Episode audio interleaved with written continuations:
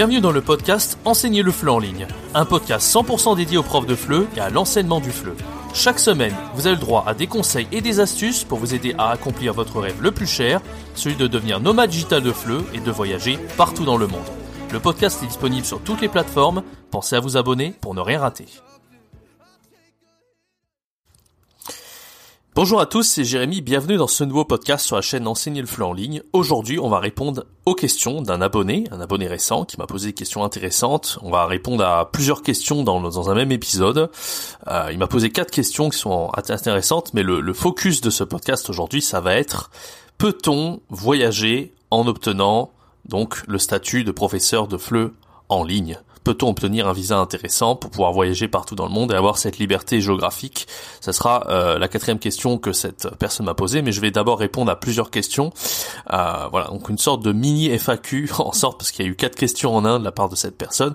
Donc restez bien jusqu'à la fin de ce podcast si vous voulez euh, avoir plus d'informations et surtout sur cette question de est-ce que c'est vraiment le fait d'être enseignant de FLE en ligne, est-ce qu'on peut obtenir facilement un visa pour pouvoir travailler depuis l'étranger? En particulier, voilà, une question que cette, euh, cet abonné m'a posé qui peut être assez, assez intéressante.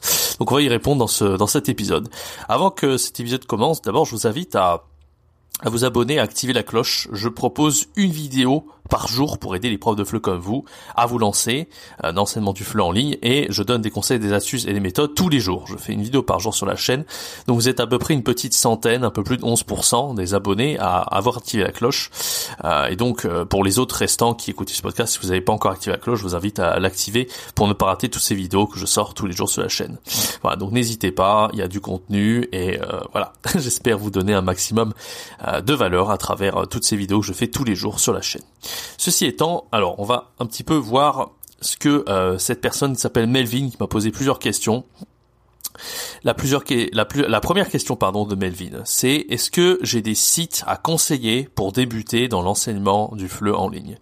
Alors justement, j'ai fait une vidéo il n'y a pas si longtemps, je ne sais pas si vous l'avez vu, c'est euh, top 5 des ressources des sites de ressources FLE pour enseigner le FLE en ligne. Notamment, j'avais fait un top 5 donc des sites les plus populaires pour enseigner le FLE. Si vous n'avez pas encore vu cette vidéo, non, je mets la petite fiche en haut à droite de l'écran, n'hésitez pas à aller la voir. Alors, euh, dans la question de, de, de Melvin, on ne sait pas s'il parle des plateformes d'enseignement en ligne ou des sites de ressources FLE, parce qu'il dit des sites pour débuter dans l'enseignement du FLE, dans l'enseignement en ligne, pardon. Euh, je pense qu'il parle des plateformes. Alors c'est deux choses différentes. Les, sites, on n'appelle pas ça euh, des sites en fait. Quand on parle de Italki, Talker, Lingoda, etc. En fait, c'est des plateformes d'enseignement. Donc il y a une petite nuance. C'est certes des sites internet, mais c'est des plateformes un petit peu comme des applications mobiles qu'on va utiliser pour enseigner le FLE. D'accord? Donc voilà, c'est le, l'emploi du mot site en fait qui m'a fait un petit peu douter sur euh, le, si rechercher des sites de ressources FLE ou bien des sites pour commencer l'enseignement du FLE. Alors ça c'est pareil, j'ai fait plein de vidéos où j'en parle. Je vous renvoie notamment à la vidéo d'un ami qui s'appelle Tom.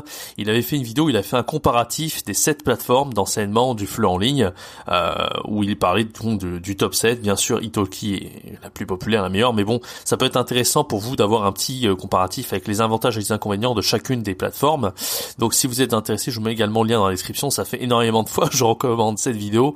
Il faudrait moi à mon tour que je fasse aussi ce petit top 7 comparatif des meilleures, enfin des plateformes d'enseignement. Moi j'enseigne sur deux plateformes, sur italki Amazing Talker. C'est assez intéressant, mais moi je conseille surtout Italki. Alors Amazing Talker, ça peut être intéressant parce que moi, par exemple, on en parlera un petit peu après par rapport au voyage du, comme un prof de FLE pour voyager partout dans le monde. Euh, Amazing Talker, euh, comme je suis allé à Taïwan en fait, même que j'apprends le chinois à côté, Amazing Talker c'est vraiment un site qui est taïwanais, euh, en particulier euh, qui touche beaucoup le, continent asiatique, mais surtout les Taïwanais. Et c'est vrai que pour moi c'était intéressant, ça me permettait de nouer des liens avec des élèves taïwanais, des apprenants taïwanais, et en même temps ça me permettait de, bah, de voir un petit peu quelles étaient les difficultés des apprenants taïwanais, etc. Donc euh, j'ai pas du tout regretté d'être euh, d'être euh, d'avoir transité, mais je, suis pas tout à fait transité parce que j'ai quand même continué à enseigner sur italki. Mais voilà, je suis allé au même taux horaire de l'heure, c'est-à-dire 30 euros l'heure sur Amazing Talker. Et puis voilà, je devais être un des plus chers sur la plateforme, mais c'est surtout pour me libérer du temps pour faire justement cette activité de d'enseigne de de coaching de prof de FLE en fait que j'ai voulu me libérer de temps pour avoir un peu moins de cours aussi. Parce que c'est vrai que 30 euros l'heure sur Amazing Talker c'est pas trop euh, il y a le pouvoir d'achat qui est très différent à Taïwan et c'est vrai qu'en général on n'est pas trop aux alentours des 30 euros l'heure mais plutôt euh, Les profs moyens, ils sont dans les 15-20 euros, je crois, au maximum, pas du tout 30 euros. Enfin bon, euh, c'est pas le sujet. Donc là, euh, les plateformes d'enseignement, Amazing Talker, c'est intéressant, mais il va vraiment falloir être, euh, être doué en marketing, savoir se démarquer. Et ça tombe bien, c'est la deuxième question de Melvin, c'est est-ce que est-ce que vous il est judicieux de recevoir vos conseils, c'est-à-dire mes conseils, c'est-à-dire à travers mes vidéos, mes formations, même si on est un grand débutant dans l'enseignement du FLE? J'ai donné seulement trois cours de FLE en UPE2A. Alors bien sûr que mes conseils sont valables pour les débutants, j'ai même envie de dire que c'est peut-être une des cibles les plus intéressantes, les plus importantes, même si je m'adresse aussi à des gens qui ont une petite expérience d'enseignement du FLE, hein, aussi en présentiel qu'en ligne, qui ont une grosse expérience en présentiel, qui désirent faire leur transition vers l'enseignement du FLE en ligne, euh, ou même qui ont une grosse expérience d'enseignement du FLE en ligne, mais qui pensent qu'ils peuvent apprendre plein d'autres choses. Donc en fait, je m'adresse à tout le monde, mais c'est vrai que les débutants euh, qui enseignent le FLE en ligne, ça peut, euh, bah, c'est à eux que je peux apporter, je pense, je l'espère en tout cas, le plus de valeur. Donc évidemment, mon contenu est aussi adapté aux débutants à travers mon contenu gratuit et mon contenu payant, mes formations. En parlant de ça, j'ai deux formations justement qui peuvent aider les personnes à se lancer.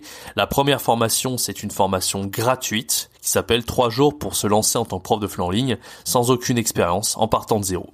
Donc par exemple Malvin, si toi tu as envie de te lancer dans l'enseignement du FLE en ligne pour arrondir tes fins de mois, par exemple même si tu es étudiant en master 2, apparemment sciences du langage comme tu le dis, euh, et que tu fais quelques cours de FLE à côté en présentiel ou, quelque chose comme ça, tu peux éventuellement envisager euh, le fait de te lancer comme prof de FLE en ligne. Pour ça, il y a ma formation gratuite qui peut grandement t'aider.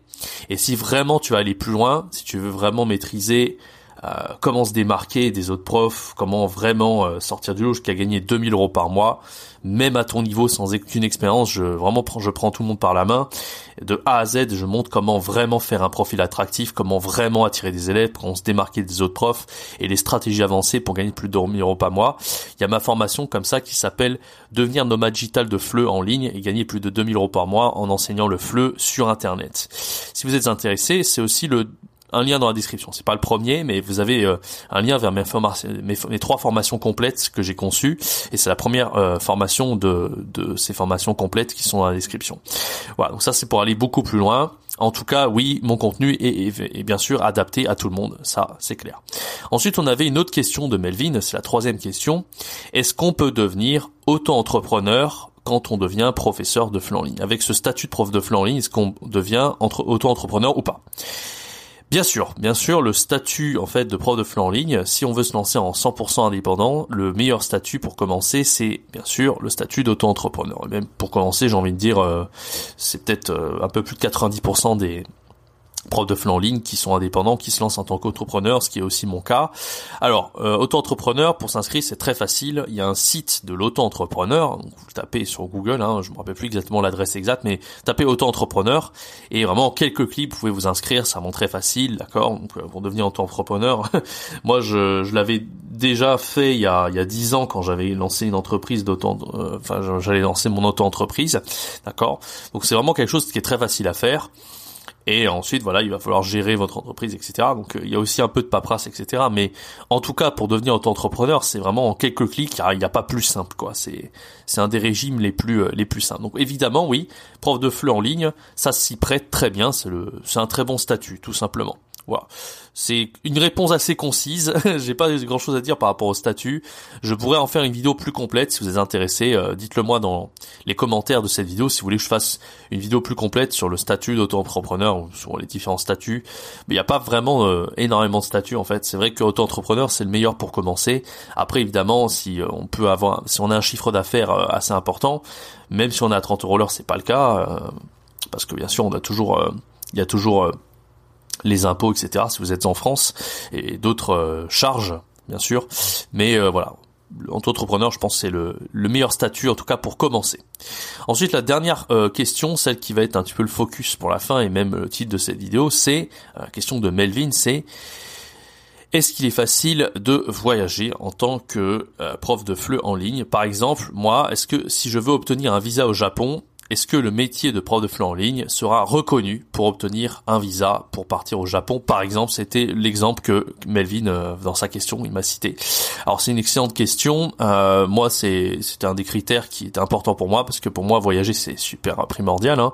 Je suis à Taïwan à l'heure actuelle, c'est c'est ma quatrième expatriation. Je me suis expatrié dans dans plusieurs pays pendant un an auparavant. Donc voilà, Taïwan c'est officiellement ma quatrième expatriation. Et c'est vrai que moi, euh, le fait de euh, d'avoir un statut comme ça d'indépendant et d'avoir cette liberté de pouvoir voyager, c'était vraiment quelque chose que je voulais avoir. Et d'ailleurs, euh, c'est un petit peu la promesse de ma chaîne et de mes formations, c'est à vous aider à devenir indépendant et tout ce qui va avec, avec cette liberté géographique. Alors la question de Melvin, c'est est-ce que si je poursuis en tant qu'auto-entrepreneur, est-ce que si j'arrive à gagner ma vie comme ça, enfin en tout cas si j'arrive à être auto-entrepreneur et à être prof de fleu en ligne, est-ce que j'arriverai à avoir le visa un visa en tout cas qui me permettra de voyager? Alors c'est pas aussi simple que ça. Euh, c'est pas comme si, par exemple, vous étiez employé comme je l'étais moi auparavant, deux ans auparavant, quand j'étais employé à l'Alliance française, j'ai eu un visa de travail. Donc quand vous avez un visa de travail, euh, c'est quelque chose d'assez solide, c'est quelque chose qui vous permet vraiment de partir et de vous expatrier. Si vous voulez, vous pouvez, si vous restez dans la même entreprise pendant des années, par exemple à l'Alliance française, moi j'aurais pu m'expatrier en Chine pendant 10 ans ou toute ma vie si je voulais. J'aurais pu rester toute ma vie en Chine en tant qu'employé de l'Alliance française. J'aurais pu gravir les échelons et devenir euh, responsable pédagogique, etc. Quand on devient indépendant, prof de FLE, il n'y a pas de visa indépendant. Il n'y a pas un, truc qui nous permet, à long terme en tout cas, de euh, d'avoir un petit peu cette euh, sécurité et ce visa, on va dire qui est assez reconnu, le visa de travail. C'est pas aussi simple que ça. Moi, je suis parti à Taïwan un petit peu comme ça. Euh, en plus en pleine période de Covid, donc moi je suis un peu passé entre les mailles du filet, mais en général les gens qui sont indépendants, ils, ils utilisent, enfin, leur premier visa c'est un, comme j'ai à l'heure actuelle, c'est un, permis vacances-travail, donc un PVT, euh, en anglais on appelle ça un Working Holiday Visa.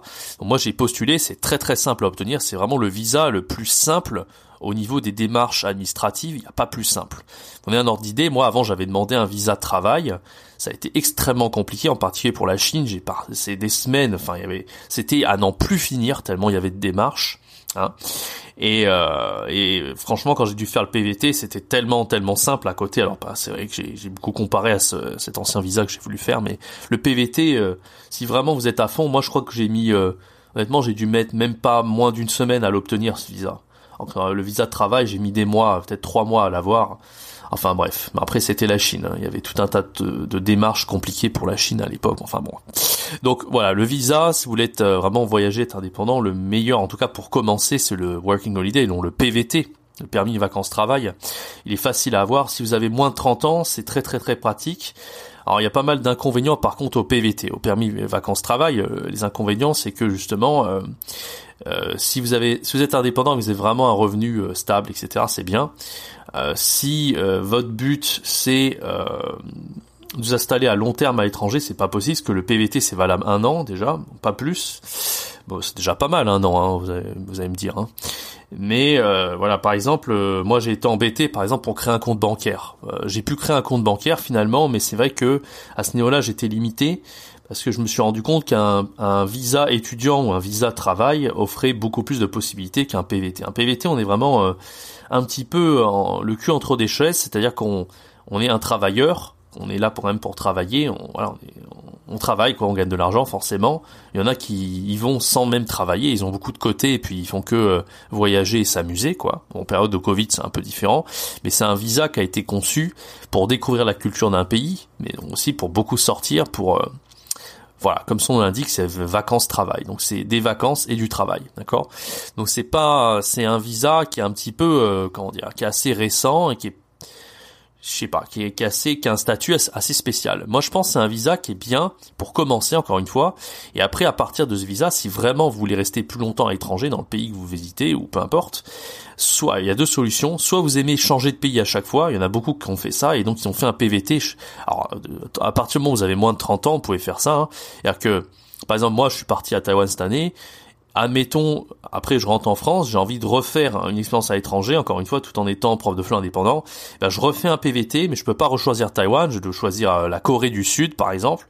Voilà, je fais mes un an, après je rentre en France, je refais un PVT et je vais en Thaïlande. Enfin, il y a, des gens qui font ça, hein, qui font chaque année, euh, tant qu'ils n'ont pas 30 ans, chaque année ils font un PVT nouveau. Alors, c'est intéressant, enfin ça peut ça peut ça peut être intéressant parce que s'expatrier dans un pays différent à chaque fois.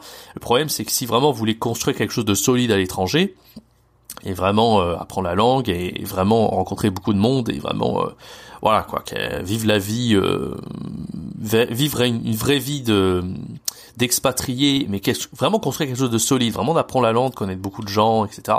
Pourquoi pas euh, vivre toute votre vie dans ce pays? Pourquoi pas hein euh, Moi, moi, j'aspire plus à ça. J'aimerais bien rester à Taïwan plus longtemps. Je sais pas si ce sera possible. En tout cas, euh, j'ai beaucoup changé de pays dans le passé pour des raisons personnelles, et c'est vrai que le PVT, voilà, vu qu'il reste juste un an, c'est un peu ce côté, voilà, on va explorer, on va, voilà. Après, il y a beaucoup de gens qui ont fait seulement un an de PVT, qui n'ont pas voulu réitérer l'expérience. C'est largement possible tant que vous avez moins de 30 ans. Donc euh, voilà, le PVT, c'est c'est un visa qui est à la fois pour profiter et en même temps, c'est un visa qui permet de débloquer à d'autres visas. Euh, vous pouvez très bien aussi commencer avec un PVT.